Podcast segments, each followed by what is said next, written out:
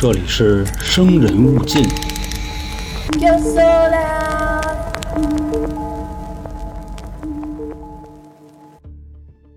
我知道你已经离婚了，但你还带着两个孩子。如果你想让我嫁给你啊，那就让这两个孩子从世界上消失，因为在咱们的世界里，他们就不应该出现。来了啊，朋友们，欢迎收听由春点为您带来的《生人勿近》，我是本台的杀人放火讲解员老杭。在节目开始之前呢，先嘱咐一下各位啊，今天咱们要讲的这个案子啊，可能会颠覆您各位对于恶人评判的下限。说的啊，是一个男人为了跟自己这个小三儿啊终成眷属，抛弃了自己的原配妻子。当然，这个事儿啊，虽然是违背道德，不过也挺常见的。但是他为了不留后患啊，还把自己两个亲生骨肉从十五层给扔下去了。都说这个虎毒不食子啊，你就想他干的这叫什么事儿？由于这个案子啊过于的灰暗，一定会影响到您各位的美好心情。我呢尽量搂着点说啊，各位呢也谨慎收听。在节目开始之前呢，跟大家说一声啊，就这几天呢，一月份的特别节目已经上线了，讲了一个漂亮国跟性有关系的一个邪教啊，就就什么玩法呀、拉人头啊啊，就等等，就这些事儿吧。说的呢也都是这个电视台不让播的啊，懂的都懂。收听的方式呢，您可以关注 L 号啊春点，进去之后呢，回复“特别”两个字就可以找到了。就那里边啊，不光这一个啊，还有好多别的呢。反正就全是这玩意儿啊，就正经地方不让播的，而少儿不宜，未成年人啊禁止收听。那说完了这个呢，正式开始咱们今天的节目。今天的这个节目啊，大家看标题应该也都知道啊，就是前一阵子重庆姐弟的那个事儿。说就在二零二零年的十一月二号，重庆市的南岸区。有一个叫锦江华府的小区里边出了这么一档子事儿，什么事儿呢？就是在下午的三点半啊，有两个孩子从楼上掉下来了。当时呢，就这个小区里边的环境啊，就一片祥和，什么玩牌的、聊天的啊、遛狗的、遛弯的，然后干嘛都有。伴随着这两个孩子啊从楼上摔下来，这小区里乱了套了。最开始啊，有人说是这个高空坠物啊，还分析呢，就谁家的没素质。等走近了一看啊，好家伙啊，我高空坠你妈嘞物啊！草地里躺着两个孩子，还不是一个啊，是俩。再看这俩孩子啊，一男一女，男孩呢身上穿着一个黄色的棉袄，女孩呢身上穿着一个粉色的棉袄，已经不动了。那这时候啊。周围的这些邻居就全都围过来了，而走近了看的呢，也都是那种胆儿大的，胆儿小的呢，一听说是两个小孩从楼上掉下来了，就离得几十米以外那么看着。旁边还有的大人啊，就捂着自己孩子的眼睛，不让他们看。正在这个大家啊讨论这事儿的时候，从旁边那个单元门里边啊，就跑出了一男的，看这模样呢，有个二十多，不到三十啊，就那么一岁数。啊！就那么出来了，那甭问啊，这俩孩子啊，应该就是他们家的。要不你说他哭什么呀？当时啊，从这个楼道里窜出来的时候啊，就有人认出他来了，说完了，这俩孩子啊，应该是没戏了。怎么说呢？这人啊叫张波，是一个十五层的住户，所以呢，大家就可以琢磨一下，这俩孩子啊，现在有没有生还的可能？你再看跑出来这哥们啊，就冲到这俩孩子边上，没站稳还栽一跟头啊！看那德行都懒得往起站，就跟地上啊嚎啕大哭，就啊啊就就就那么哭，一边哭着啊，一边就给自己就大耳贴子噼啪的啊，拿脑袋啊哐哐的撞墙，就噔噔噔。旁边的邻居啊就说啊，你这个看着都不来脉，知道吗？你应该啊。把那鞋脱下来抽啊！要不我帮帮你？反正啊，这上手就要打。这时候呢，咱也别嫌他们家那邻居啊就没有爱心啊。你想啊，就这个小孩啊，从楼上掉下来这种新闻也挺多的，对吧？但各位什么时候听说过那种俩孩子一块掉下来的？所以说啊，这个邻居现场有要抽他的，真是不过分。但这会儿啊，就要打还没打呢，人群当中呢冲过来一个老太太，看这个模样啊，有那么个小六十，估计啊快本命年了，就跑过来啊，照这个张波的脸上，他当就是一飞踹啊，给踢躺下了。那张波呢，挨了这一脚之后啊，也没有什么反应，就听见这老太太就跟那骂他：“做啥子？老子嘚儿他的一脚踹你脑壳上，给你脑壳就撞个当当！啊，老子今天不支持你个仙人板板，老子把他重庆破呢！”那咱啊，就介绍一下啊，为什么这哥们儿他们家这孩子从楼上掉下来，这老太太冲过来又打又骂的啊？你们也应该就能猜得出来啊，打人的这老太太就是那男的他妈，也就是啊两个坠楼儿童的奶奶。刚才呢，自己出去玩牌去了，跟棋牌室呢正搓着呢啊，正高兴呢。旁边呢就邻居过来喊他啊，一进屋给桌子就周了，说别玩了，出事了，你们家俩孩子啊从楼上掉下来了。这老太太呢一听这个，就直接跑回来了呗。一进院啊，就看见自己家那个楼门口给围上了，过去啊把人群扒拉开，自己的孙子跟孙女就在草地里那么躺着。另外啊，说他回来这条路啊也没有多远，就这一路上啊，听见邻居就说说谁谁家啊俩孩子从楼上栽下来了。你说这家里人是缺逼吗？就这么大点孩子啊，女孩两岁多，男孩一岁多，也没人看着。你说跟家里头啊也不把这窗户给关好了。另外呢，还有的邻居就说呀，说这他妈掉下来一个还不行，俩全下来了。那你们觉着是意外吗？报警吧，一会儿警察来啊，毙了丫的。反正呢，大家就跟这说，还是这个物业啊拿电话报的警。差不多呢，又过了个十几分钟，这个院里边啊，救护车就开进来了。里边那护士啊、医生什么的拿着担架就下来了。当时啊，走过来一看，说这俩孩子啊，女孩已经没有生命体征了，拿这个黄袋子就给兜回去了。男孩呢，还吊着一口气儿。弄到车上啊，赶紧就送到医院了。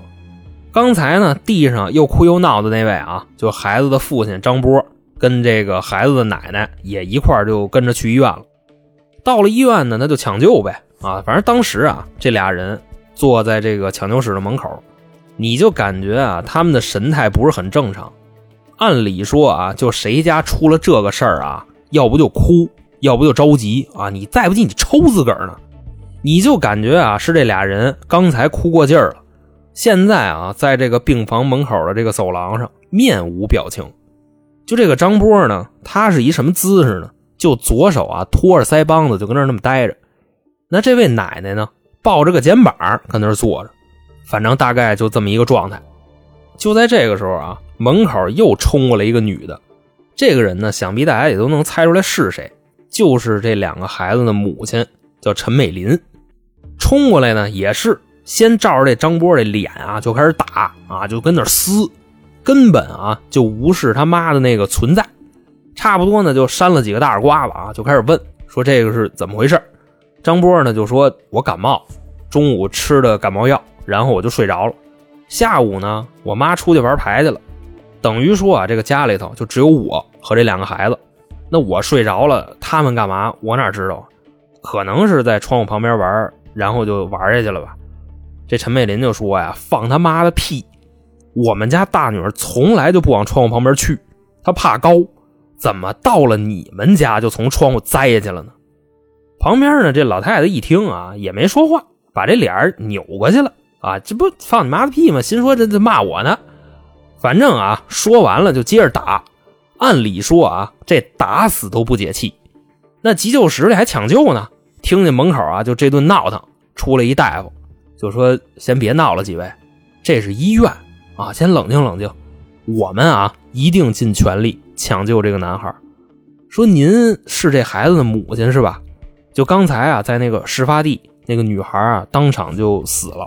说现在呢，就跟停尸间放着呢。您要不先过去看看？”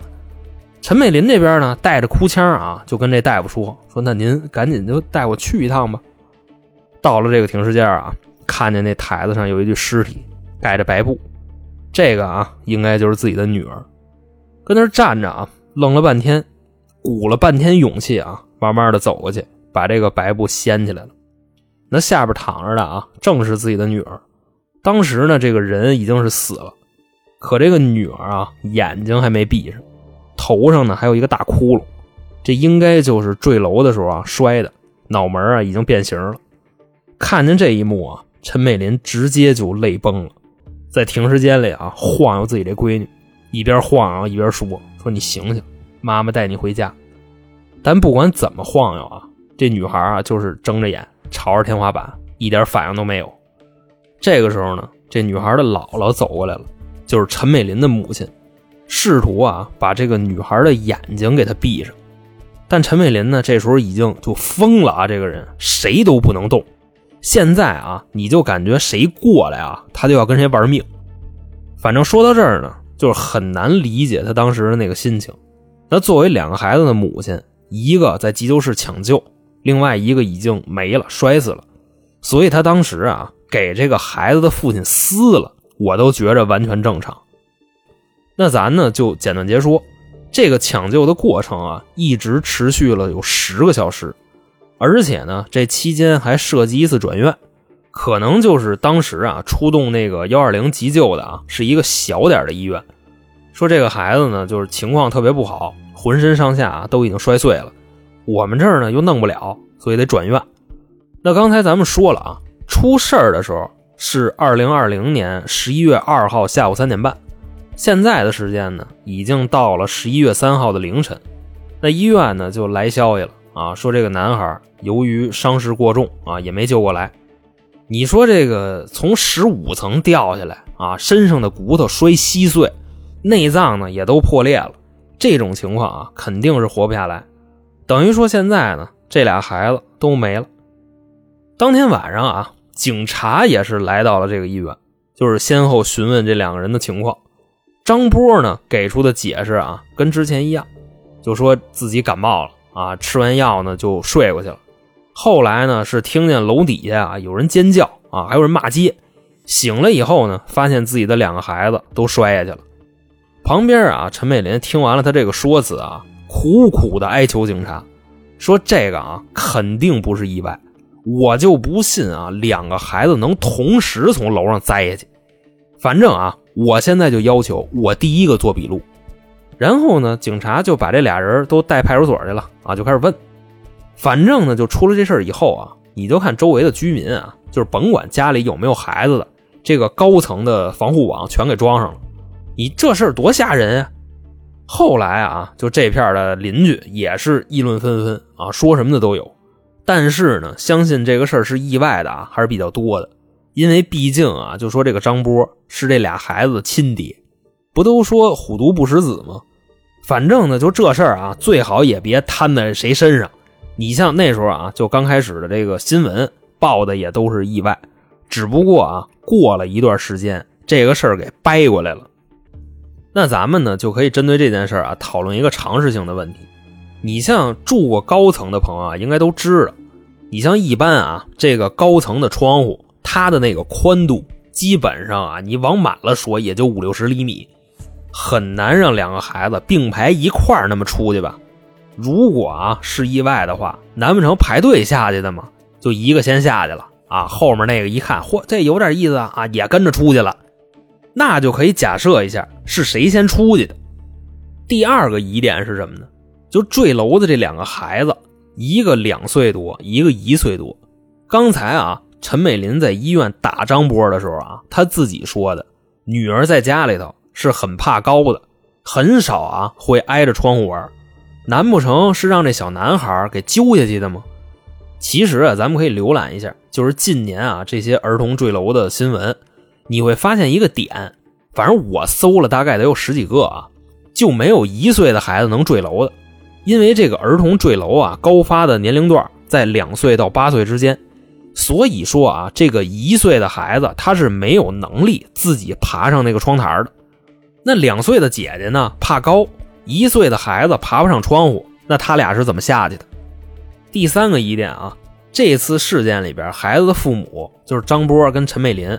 在二零二零年年初的时候，已经协议离婚了。那这个男孩呢，判给了张波；女孩呢，在陈美林那抚养。就在几天之前啊，张波突然跟陈美林说：“啊，想女儿了，要把她接回来。”结果啊，住了一宿，第二天两个孩子凑一块从楼上掉下去了。这个啊，到底正常不正常？你像刚开始啊，连警察都不相信这件事是有意为之的。但是后来呢，去他们家走访啊，或者说跟陈美林了解情况，综上所述，这个张波啊，立刻就成了本案的重大嫌疑人。当时啊，能定性的证据只有一个，就是张波他们家那个窗台上根本没有这两个孩子指纹，明白这意思吧？谁都知道啊，你爬窗户你得上手吧？没指纹的话，直接飞出去的是吗？反正你再问啊，这张波就说我不知道。啊，跟你玩这个爱谁谁这一套啊，死猪不怕开水烫。那这时候啊，虽说是已经上了刑侦的手段了，但并不知道啊，这个张波的杀人动机是什么。他到底得因为点什么啊，才能给自己这俩孩子顺窗户给扔出去？反正啊，没过多长时间啊，也就那么个一两天，这个线索就来了。怎么干的呢？当地的警方啊，联系了微信的母公司腾讯，还原了张波的微信聊天记录。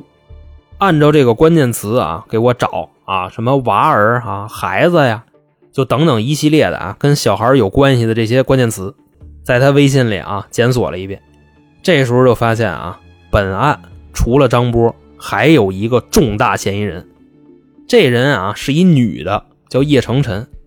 之前呢，张波没离婚的时候啊，两个人就有不正当关系，通俗一点来讲啊，这个就是一三儿啊，叫小三儿。所以呢，就是在案发的九天之后啊，也就是二零二零年的十一月十一号啊，双十一，咱们呢都趴被窝里剁手呢。重庆的警方啊，把张波跟叶成晨就这对狗男女啊带到了公安局，不是派出所啊，是公安局。这回啊，可就不是配合调查了，这已经是正式逮捕了。所以呢，这里边啊，到底隐藏着什么秘密？为什么啊，一个二十多岁的男的？两个孩子的父亲，为了一个三儿，给自己的亲生骨肉啊，顺十五层窗户扔出去了。我想各位啊，现在应该已经把刀都掏出来了啊。先别着急，具体的内容啊，我放在下集。我得把他们俩这点破事儿啊，好好的归置归置。那成，这个啊，就是重庆姐弟坠亡案的上半部分，在这儿呢，就给您各位啊讲述完毕。欲知详情如何啊，咱们且听下回分解。我是本台的杀人放火讲解员老杭，我在下集等着各位。